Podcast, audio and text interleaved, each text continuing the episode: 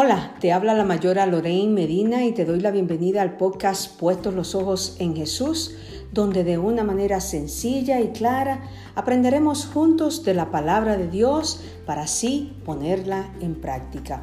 Y hoy quiero compartir contigo un devocional acerca de la acción de gracias. Es un devocional Ah, tengo que confesar que es de, un devocionario que yo tengo, a nuestro pan diario, pero creo que viene muy apropiado con nuestro tema de aprendiendo a dar gracias.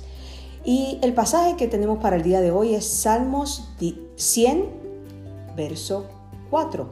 Entrad por sus puertas con acción de gracias, por sus atrios con alabanza, alabadle, bendecid su nombre. Y dice así, la alabanza y la acción de gracias son partes de todo nivel de oración. Son continuos mientras caminamos en la luz. Presentarse ante Dios con acción de gracias no difiere de ir a nuestros padres terrenales con actitud de agradecimiento. Nada perturba más a un padre o madre que el hijo que siempre está exigiendo, siempre quejándose y que nunca se satisface. ¿Cómo se sentiría usted si como padre o madre hubiera dado todo lo que puede y su hijo seguiría exigiendo más y más. Por otro lado, ¿cómo se sentiría usted con el hijo que se acerca y le dice, te agradezco por ser quien eres, te amo y sé, lo que que haces lo mejor que puedes por mí? Esa es una relación filial estupenda. Puede imaginarse acercándose a Dios para exigirle, quiero más, y Él conteste, te di a mi hijo unigénito. Sí, pero yo quiero más. Debemos empezar cada día diciendo, Padre Celestial, te doy gracias. Yo merecía la condenación eterna, pero tú me diste la vida eterna. ¿Cómo puedo servirte hoy? Alabar a Dios es conocer sus atributos.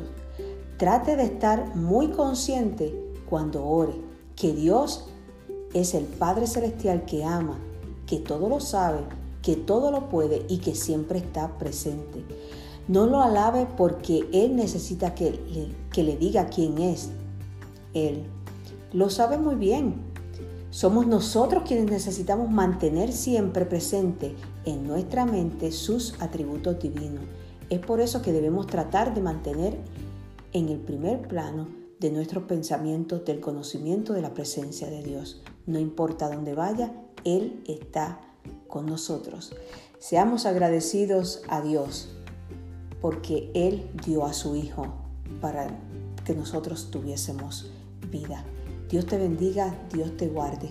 Te invito a que compartas este podcast con alguien que tú pienses que va a ser de bendición, que continuemos aprendiendo a ser agradecidos a Dios y que continuemos puestos los ojos en Jesús. Dios te bendiga y Dios te guarde.